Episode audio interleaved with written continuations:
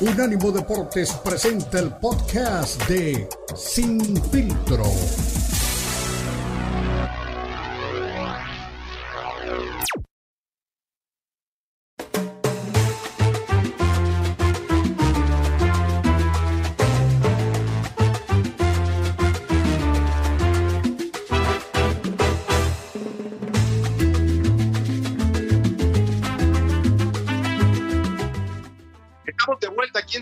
A través de Unánimo Deportes.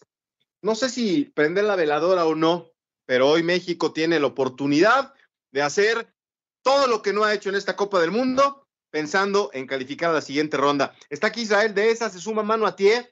Pues ya estábamos aquí con esta jornada sorprendente, Israel, en esta mañana. Eh, yo creo que es una sorpresa que Túnez le pegue uno por cero a un candidato a campeón del mundo como es Francia. Pero le decía Israel está presupuestado. Ya llegaste con dos victorias y seis puntos en la bolsa, te puedes dar el lujo. Y, e, históricamente lo hemos visto en Copas del Mundo, ¿no? Eh, ya se hizo la chamba, no hay por qué morirse en este partido, no hay nada que pelear, tenemos el liderato y vamos para los octavos de final. Pero lo que sí me sorprende es que Australia le haya pegado a Dinamarca y que Dinamarca esté fuera. Nadie en sus pronósticos dejaba fuera a Dinamarca. ¿Qué pasó con el cuadro danés? Bienvenido. ¿Qué tal, Beto? ¿Cómo estás? Te saluda Tías, saludos a toda la gente de Sin Filtro. Pues sí, la gran decepción, ¿no? Hasta el momento es el cuadro de, Dinamarca que muchos lo dábamos como, como eh, candidato a dar la, gran sorpresa, a llegar mucho más lejos en esta Copa del Mundo. Eh, así lo avalaban sus números en la eliminatoria, la Eurocopa que tuvo, que llegó hasta semifinales y que estuvo muy cerca de, eliminar en Wembley a la selección inglesa, definitivamente es una de las grandes decepciones de, este mundial. Y lo de Australia, buenísimo, muy bien, muy compacto, muy bien agazapado en el fondo. Eh, acertó la que tuvo con un golazo de, de, Lecky que deja sin oportunidad a Casper Schmeichel. Y bueno, con eso, con eso la selección de, de Australia está en los octavos de final por segunda vez en su historia. Y lo de Túnez, ¿no? ¿Qué historia? No hace un mal mundial, ni mucho menos, pero a pesar de ganarle al campeón del mundo, que es cierto que Francia estaba plagado de, suplentes, pero a pesar de ganarle al campeón del mundo se queda fuera, ¿no? Sí, no, es, la manera digna, ¿no? De irse de una Copa del Mundo, y eh, digo, este, Manu, eh, porque la verdad, eh, ganarle a Francia, o sea, entendiendo que lo que mencionábamos, ¿no? Que tenía seis puntos en la bolsa, al final del día, no creo que le afecte mucho a la selección de Francia, pero los tunecinos van a, contar que le ganaron a Francia en la Copa del Mundo del 2002 y nadie se va a acordar, ¿no? Que, quién, avanzó. Simplemente, pues, pues es la manera más digna de irse para una selección de Túnez que, pues como dices, no tuvo una mala Copa del Mundo, pero pues tampoco lo acompañaron los resultados. Y es en este último partido cuando consigue la victoria y ya, ya no había este, oportunidad de nada, ¿no? Porque Túnez, hay que recordar que abrió esta, esta Copa del Mundo cayendo este, ni más ni menos, eh, bueno, no, empató en el primer partido eh, con la selección de Dinamarca. Y después eh, Australia, que es la gran sorpresa, le pega a Túnez. En ese partido cambió el, futuro, porque si Túnez hubiera ganado ese juego contra Australia, hoy estaría en la posición de los australianos, que, que mucha gente los critica, Manu, que mucha gente dice que no hay buen fútbol, que los equipos no son muy importantes. La realidad es que ya quisiéramos estar en la posición de Australia en esta Copa del Mundo. Por supuesto, por supuesto, y yo no comparto. Para mí Australia tiene dos o tres jugadores con talento, tiene un orden defensivo importante, eh, es un juego muy, muy físico de, jugadores muy fuertes y bueno, con eso, con eso les, les ha bastado para, para pasar eh, de grupo, para eh, dejar fuera a uno de los candidatos en su grupo como era Dinamarca, dar la sorpresa y y pues sí, la verdad es que ya nos gustaría estar en los zapatos de los, de los australianos, ¿no? Pero sin duda, sin duda, la verdad es que hoy, cuando ya vemos cómo está este, el tema de, esta Copa del Mundo, de los equipos que ya están con su, su boleto en la mano para los octavos de final, pues ahí estamos preocupados ahora por lo que va a pasar con México. Los partidos que ya están definidos, eh, Países Bajos contra Estados Unidos. Esto se va a disputar el próximo sábado. Y el sábado también eh, Australia se, enfrentará a un rival que está por definirse. Francia también está en los octavos de final y no tiene rival, pero para el domingo, Inglaterra-Senegal. Ese tiro me parece que va a ser muy, muy interesante, que va a ser muy parejo. Y sé, sé que Inglaterra es favorito, pero ojo con Senegal, ¿eh? Sí, la verdad, ojo con Senegal que ha sabido eh, solventar la, la, ausencia de su gran estrella, ¿no? Sadio Mane, a pesar de eso, sigue contando con un equipazo, con, con 10, 12 jugadores que juegan en, la Premier League. Y, y, bueno, ya vimos de qué está hecho el cuadro eh, senegalés. Va a ser un partidazo ese frente, frente a Inglaterra, más allá de que Inglaterra parta como favorito, ya lo dijiste muy bien, no hay que confiarse de la selección de Senegal. Y hablando de la selección mexicana, pues sí, o sea, por primera vez desde 1994, Beto, nos encontramos en una situación contra la espada y la pared en el último partido. Eh, nunca antes, de, desde aquel mundial que te estoy mencionando hasta ahora, México estaba con la obligación de ganar sí o sí, en este caso frente a la selección de Arabia Saudita, y dependiendo del resultado, habrá que ver cómo queda el otro partido entre eh, polacos y, argentinos. Si México queda eliminado hoy, yo creo que no, no será por, por el resultado de hoy, será por lo que dejó de hacer en los dos partidos anteriores. No, no, de acuerdo, de acuerdo. Eh, es, es, así, ¿no? La, la, difícil situación que está viviendo México y nos enteramos pues de los cambios, ¿no? Que va a presentar eh, la selección mexicana. Es eh, obviamente de llamar la atención que hoy no lo he puesto en Twitter, pero ya lo voy a poner. Sálvanos, Orbelín, Orbelín Pineda, la esperanza de México, ¿no? Es, es, difícil de creer que un futbolista que no ha tenido oportunidad va a debutar en la Copa del Mundo, en el partido en el que México no tiene margen de maniobra y que necesita golear para, para que avancemos a la siguiente ronda. Se puede poner la capa de héroe, ¿no? Pero digo, son cosas extremas, ¿no? O sea, vio, vio Martino este letrero que dice rompas en caso de emergencia y sacó Orbelín Pineda, ¿no? Sí, por supuesto. Ahora, eh, por lo menos viendo la, alineación, la que se maneja en la previa, me, parece mucho más eh, digo, más allá de, lo que mencionas de, de, Orbelín Pineda, me parece mucho más sensata. Vuelve a la línea de cuatro, eh, vuelve a jugar Edson Álvarez, vuelve a jugar con, con Luis Chávez, que, que, para mí ha sido de los mejores jugadores de México en la Copa del Mundo. Sí causa sorpresa lo de, lo de Orbelín Pineda y adelante después no, no lo inventa. Vuelve a jugar con, con Alexis Vega, con el Chucky Lozano y en este caso con Henry Martín, ¿no? Que inexplicable, por ejemplo, lo, lo, de Funes Mori, ¿no? Que se mete en una gran polémica por convocarlo, por, por llevarlo, por dejar afuera otros jugadores, y tal parece que, que el mellizo difícilmente va a haber eh, minutos en esta eh, Copa del Mundo. Eh, a ver, si queremos ver el vaso, el vaso medio lleno, es increíble que México, a pesar de los resultados, sigue dependiendo de sí mismo para clasificar. La bronca es que tiene que hacer cuatro goles. Ese es el único detalle, ¿no? Que como se ha visto la cosa, si en dos partidos completos has generado dos llegadas al arco en dos partidos, yo no sé dónde van a sacar cuatro goles. Pero bueno, esa es la, entre comillas, la buena noticia, ¿no? México depende de sí mismo para clasificar. Eh, difícil que haga los cuatro goles, pero está la opción, como mencionaba Israel, ¿no? Si llegara a ganar Polonia, México, eh, con cualquier resultado, eh, ganando, obvio, estaría, eh, o más bien ganando por cualquier marcador, estaría clasificando a la siguiente ronda y en caso de que ganara Argentina, habrá que ver la diferencia de goles. Mira, a mí me cuesta muchísimo. Me encantaría eh, que ganara Polonia. Y imagínate que México consiga la victoria y Polonia. Eh, sería espectacular, ¿no? Dejar fuera a los argentinos y, los, este, los chicos de Dinamarca estarían tranquilos de no ser la decepción de la Copa del Mundo. Pero tú crees, en serio, de, de, de verdad, no te lo digo de corazón, tú crees que Argentina va a ser sorprendido con el equipo de Polonia el día de hoy, a mí me cuesta mucho trabajo creerlo, ¿eh? No, a mí también, a mí también. Además, eh, Scaloni ya anunció algunos cambios, va de entrada Enzo Fernández, el hombre que, que, le hace el segundo gol a México el otro día, va Julián Álvarez también de entrada, le sigue moviendo a sus, a sus piezas el, el técnico albiceleste. Claro, a mí también me cuesta mucho trabajo pensar que, que, Polonia le pueda ganar a Argentina, más bien habrá que estar pendientes de cuántos goles le, va haciendo Argentina a Polonia y entre más haga la selección eh, albiceleste, será eh, eh, mucho menos la, la, cuota que deberá cumplir México. Yo creo que va por ahí la mano, ¿eh, Manu? Que va a conseguir una victoria argentina importante y que pues en una de esas nos da la mano y el Canelo le tiene que pedir una disculpa a Messi, ¿no? Si hoy tiene una actuación brillantísima. A ver, oye, yo me, hoy me quedé pensando, eh, ahí me tocó el, el, tema de, del Mundial de Sudáfrica, pues es, es parecido, ¿eh? En el primer partido empatas uno, este, ni más ni menos que con la selección anfitriona, ¿no? Ahí en el Soccer City, en ese estadio impresionante que, que, que hicieron para esa Copa del Mundo, ¿no? En un sí. partido sufrido.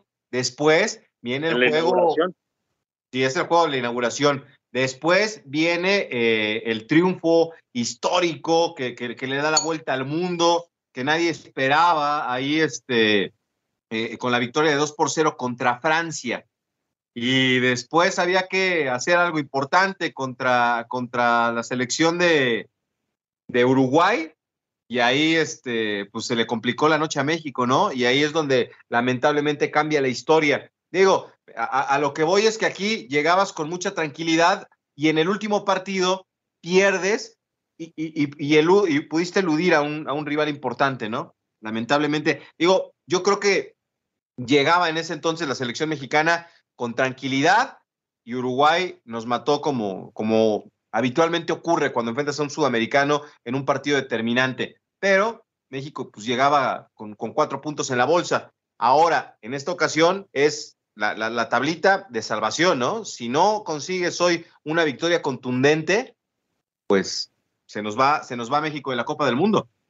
Sí, por supuesto. México está contra la pared. Igual creo que México tendría que ir paso a paso, no buscar eh, desbocado eh, los cuatro goles que lo pondrían directamente en la siguiente fase, sino ir uno a uno, estar pendiente de, los árabes, ¿no? Que, ya, ya los vimos jugar, ya sabemos que saben ofender, ya sabemos que saben agredir al rival le hacen un gran partido a Argentina, ahí está el resultado fehaciente, ¿no? Y, a pesar de que pierden con Polonia 2 por 0, creo que el resultado fue algo engañoso, tomado en cuenta lo que vimos en, en la cancha. Entonces no va a ser un partido sencillo. Hay que asegurar, eh, jugar mejor primero, generar más y mejores eh, jugadas y, y, después intentar buscar una diferencia. No puedes eh, Beto, eh, correr antes de gatear.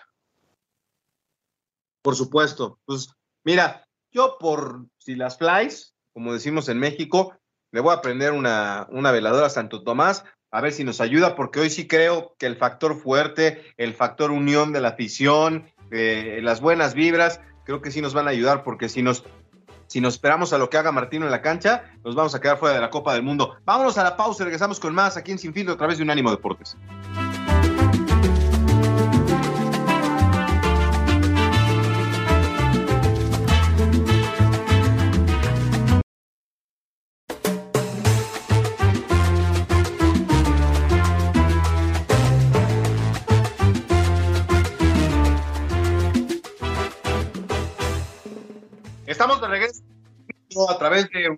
Deportes, Beto Pérez Landa, Manuel Atié, a Israel de esa se le cayó la señal, pero pues estamos en este miércoles con la esperanza de que algo pase y que la selección mexicana tenga un buen partido, que haga lo que no ha hecho en la Copa del Mundo, que meta un gol.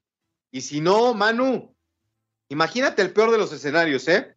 Porque yo creo que es importante ver todos los, este, los espejos que tienes al frente. Eh, mucha gente está diciendo que lo de Qatar es decepcionante. Es cierto, tres derrotas en una Copa del Mundo, pero metió un gol. Un gol metió. ¿Qué pasaría si hoy México no gana el partido y no mete un gol?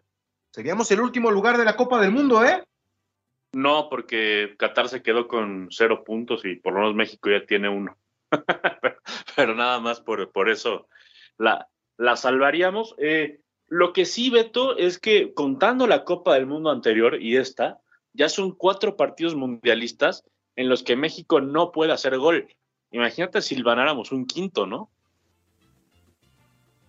Sí, es una, una cifra de escándalo, ¿no? Creo que son 350 minutos, Manu, de que no metemos un gol en la Copa del Mundo. ¿Y sabes quién fue el último anotador de México en una Copa del Mundo?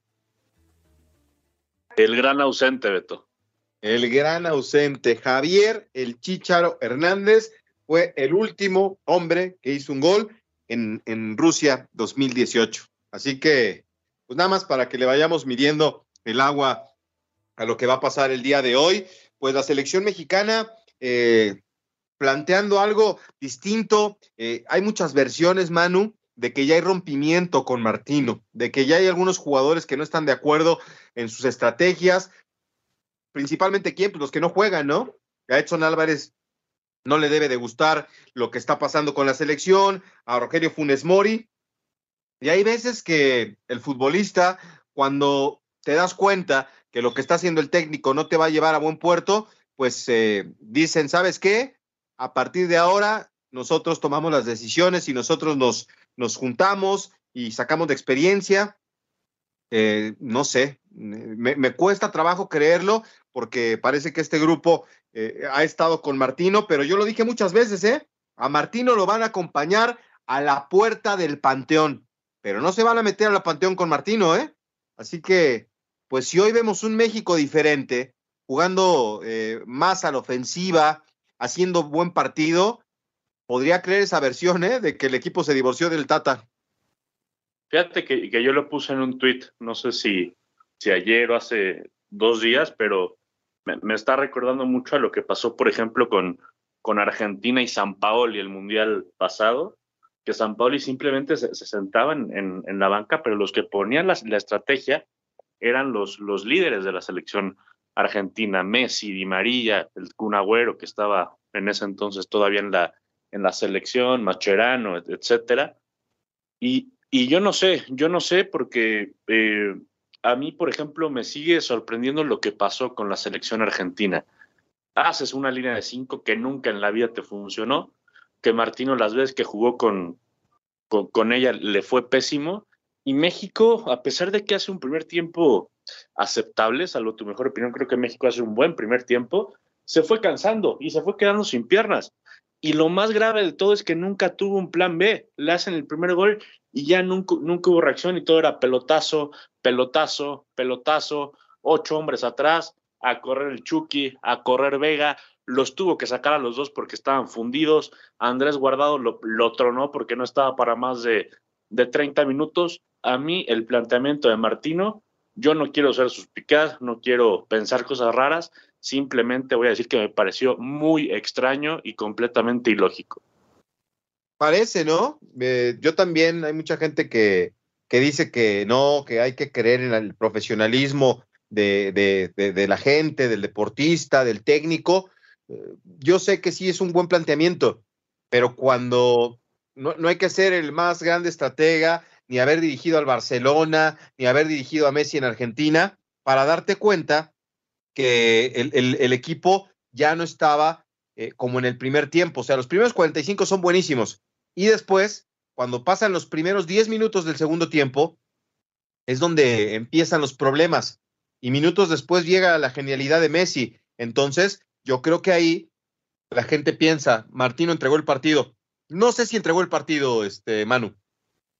Eh, pareciera, ¿no? Que le estaba dando la mano a la selección de Argentina, mal pensadamente. Yo lo que sí te digo es que se graduó de técnico que en el momento importante le da miedo. Eso es de lo que le, le Eso es. esta selección. Eso es, completamente de acuerdo y creo que diste ahí el, el clavo en la, en la diana. Creo que eso es, no, no creo que haya entregado el partido, no creo que haya perdido eh, intencionalmente como se ha llegado a, a, a mencionar en, en, redes sociales y en algunos medios, para mí no va por ahí. Simplemente se, se hizo popóbeto en las, en las piernitas. Justa, esa es la palabra que ocupan muchos sudamericanos, ¿no? Cuando claro. hablan de eso.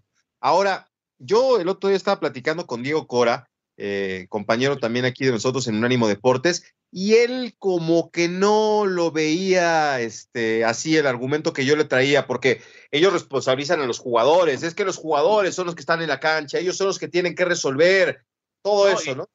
Y tienen razón, tiene razón, pero yo le diría en este caso a Diego Cora o o al que tenga esa postura, que México nunca en su vida ha tenido jugadores top. Ha tenido dos en toda su vida. Uno, el número uno que es Hugo Sánchez, y el otro Rafa Márquez, pero nunca ha tenido un equipo de jugadores top mundial. Nunca lo ha hecho. Sin, y sin embargo, sin tener jugadores top mundial, ha hecho mucho mejores partidos contra esta clase de equipos. Bueno, yo no, no tengo el dato exacto, eh, Manu, pero yo lo que le decía a Diego, en el último, en el último partido del Barcelona, eh, con la gestión de Martino 2013-2014, eh, tenía que sacarle ahí un resultado importante al Atlético de Madrid y si no me equivoco perdió 1-0 o lo empató 1-1, pero no pudo ganar. Después en la Copa América, en el partido contra Chile, ¿qué pasó? ¿Cuántos goles metieron? Cero. La final de la Copa América Centenario, ¿cuántos goles metieron? En la final, cero. Martino no es un técnico que en partidos importantes sus equipos resuelvan con gol. Sí, completamente de acuerdo. Mencionabas ese partido, ¿no? Contra el Atlético del, Cholo Simeone que se jugaba en la liga. Eh, empezó ganando el Barcelona, si, si, no me equivoco, con un golazo de, Dani Alves. Lo empata Diego Godín de cabeza y, ya de ahí no, no reaccionó el equipo del Tata. Lo mismo le había pasado, Beto, y te acordarás muy bien, en la final de la Copa del Rey con el famoso gol de, de Gareth Bale que, que corre por incluso afuera de, la cancha para, para, ganar la velocidad a, Bartra, define, y de ahí el equipo del Tata se murió. Lo que decías de las Copas América es cierto, pierde las dos eh, con idéntico 0-0 y, y, derrota en penales. Y sin irnos tan lejos, ¿eh? en la Copa de Oro, ¿qué pasó? México se fue en cero, le hace un gol a Estados Unidos sobre el final y ya no hubo respuesta. Sí, sí, sí. Eso es a lo que voy, ¿no? Yo sé que los jugadores se equivocan, yo sé que no están en su mejor versión, yo sé que hay muchas cosas que podemos decir del plantel de México, pero también Martino tiene una carta de vida en el fútbol en el cual te das cuenta que no siempre consigue los goles en los partidos importantes. Vámonos a la pausa, regresamos. Estamos en la, no, estamos en Sin Filtro, yo iba a decir en la Copa al Día, no, eso es un rato más con Hugo Carreón. Mientras tanto, vámonos a la pausa y volvemos.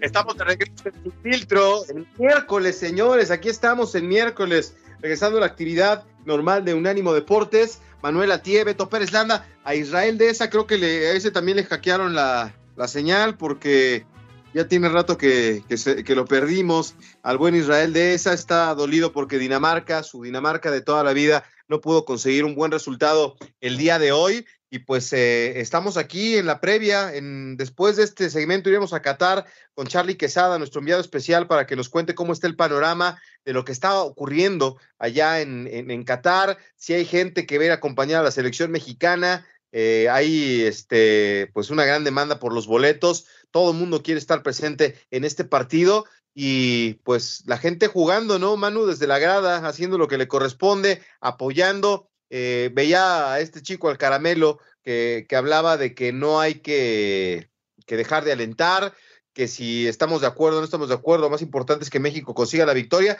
y advierte que vamos a ganar. Eh, me encantaría creerle, ¿eh? está difícil.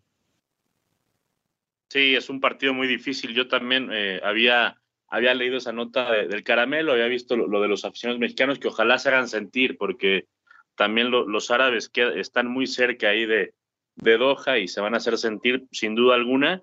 También había leído, Beto, que algunos mexicanos ya estaban ahí medio desanimados y que estaban canjeando sus boletos por, por, otros de, otros partidos. Eh, entonces, bueno, habrá que ver. No tengo duda que la cancha se va a llenar y ojalá eh, los aficionados mexicanos alienten como siempre lo hacen con el equipo nacional. Y yo insisto, lo más importante para México es eh, empezar ganando el partido y, y no desbocarse, ¿no? no descuidarse atrás, por, por más que se necesiten cuatro goles para pasar directo, no cometer errores, porque por ahí el 1-0 te termina sirviendo o el 2-0 te termina sirviendo, nunca sabes. No, no, no, puede ser, ¿no? Eh, el tema es lo que está, lo que pasa, ¿no? Hoy, hoy no te puedes enterar, salvo que alguien, este, digo, quizás el sonido local. Yo me acuerdo, mano, tú estás muy chavo, güey, pero antes los partidos eran maravillosos cuando ibas a, la, cancha del Estadio Azteca eh, o, por ejemplo, ¿no? O cualquier cancha, ¿no? Eh, o a Ciudad Universitaria de los que me tocaba ir. Estabas en la cancha del Estadio Azteca y don de Sánchez Orozco, que era eh, la voz legendaria de ese mítico estadio, decía, ¿no? Estaba, el América, por ejemplo, con, con el Toluca, ¿no? Ganando 2-1 y de repente decía, Tutsi Pop, la paleta del fútbol, informa Marcador en el Estadio Jalisco. Chivas, uno. León, dos. Y entonces la gente, ¡ah! No sé si en, si en esta Copa del Mundo, no lo he notado, Charlie, pero digo, es que me, estoy escribiendo aquí con Charlie para que ya nos, nos dé su participación. No, no me ha tocado, Manu, pero sería buenísimo, ¿no? Imagínate que eh, eh, está, o sea, porque eso motiva también al futbolista. Estás en la cancha y te dicen el marcador, este, Polonia 1, Argentina 0, y te, tienes que conectar. no, pero por supuesto, por supuesto, y estoy de acuerdo contigo, y, sí, me, sí me llegó a tocar alguna vez, estando de visita en el Estadio Jalisco, que pasaba eso, estaba viendo un, un Chivas Pumas y de repente anunciaron una derrota parcial del Atlas y el Estadio Jalisco gritó como si hubiera anotado Chivas en ese, en ese momento. Eh, pero Beto se enteran en las bancas. ¿Tú crees que en la banca no, no va a estar informado Martino que de cómo va el otro, el otro partido? Por ejemplo, ¿te acuerdas el, el famoso gol de Graham Susi con el que México se mete a, al repechaje? Ahí se enteraron de inmediato en la banca del equipo mexicano. Claro, claro, claro. No, no, no. Por supuesto que es más. Eh, debe de, seguramente alguien hasta lo puede estar viendo, no, no, no escuchando, viendo. Eh, alguien ahí del cuerpo técnico que a lo mejor no está en la banca, lo puede estar viendo y, les va avisando, ¿no? Así de repente en el radio, gol de Polonia, y entonces ahí alguien tendrá que salir, no creo que sea Martino, ¿verdad? Pero alguien del campo a decirles, este, eh, Polonia está ganando 1-0, Polonia está ganando. Y, con eso, pues te puedes, este, motivar, ¿no? Eh, digo, pensando en que las cosas se sucedan a manera de que haya éxito para México. Pero si también puede ser contraproducente, imagínate que te dicen, eh, Polonia y Argentina 1-1, eh, la gente, hijo, ¿no? Sí, por supuesto, ¿no? Y, y, puede ser también contraproducente, porque por ahí hace un gol Polonia y creemos que con el, el 1-0, el 2-1 estamos del otro lado y quién quita que Argentina empata en el último minuto y ya se fue todo al demonio, ¿no? Sí, sí, sí, no. Eh, yo, yo creo que México, más allá de esto que nosotros estamos hablándolo, este, sin ser jugador, sin ser técnico, eh, si, si ayuda o no ayuda, eh, porque también este, me imagino que, a ver, gol de Argentina, entonces, y de repente gol de Polonia, no le dice al jugador van 1-1, ¿no? A lo mejor sí pregunta, ¿no? ¿Y cómo van? ¿Cómo van? Pero si le dices 1-1, pues, o sea, el futbolista tiene que salir a la cancha pensando en que tiene que ganar por tres en hacer Lo suyo, en hacer lo suyo. Ya después hacemos cuentas y si alcanzó, qué bien, y si no, ni modo. Pero la realidad es esa, ¿no? De hoy es este necesario ganar. La alineación de la que se, se habla el día de hoy es el regreso de Edson Álvarez al cuadro titular, Orbelín Pineda de inicio y Henry Martín otra vez como centro delantero. Entonces, tendríamos a Guillermo Ochoa en el marco, a Jorge Sánchez eh, por la derecha, los centrales César Montes y también eh, Héctor Moreno y Jesús Gallardo por el costado de la izquierda. Edson Álvarez, por la izquierda Luis Chávez, por la derecha Orbelín Pineda, adelante el Chucky Lozano, Henry Martín y Alexis Vega. Donde funcione, Manu. Yo, las críticas para Martín van a ser buenísimas, ¿eh? Claro, por supuesto, y esa es la magia del fútbol, ¿no? Creo que cada técnico y cada equipo son, son hijos de, de los resultados. Hoy Martino es el enemigo público número uno pero bueno, si, logra, si lograra sacar el resultado, si lograra clasificar a México a los octavos de final, por supuesto que las opiniones las puede eh, revertir. Eh, ahora, más allá de eso, si llegara a clasificar México, hay que con Francia el fin de semana. es, complicadísimo. Pero bueno, creo que me estoy adelantando demasiado. Eh, hay que esperar que gane México, ojalá que se le den los, los resultados, las combinaciones que, que necesita y, y, por qué no pasar de nueva cuenta el cuarto partido por, por octava vez consecutiva. Mira, ya, ya, llegó Israel de esa, nos vamos a ir a la pausa. A mí lo que me preocupa es eh, el, tema histórico, ¿no? Y la jetatura.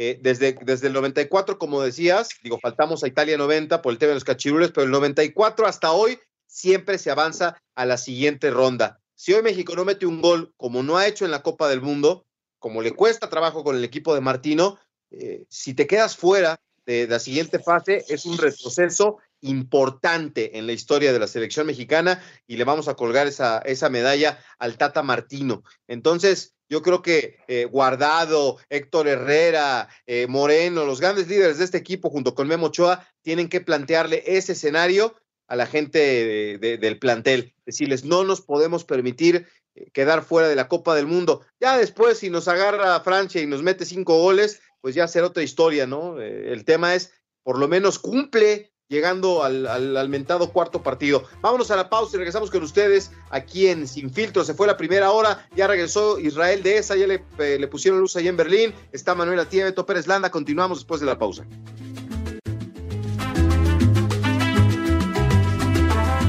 Deportes presenta Datos curiosos de los mundiales.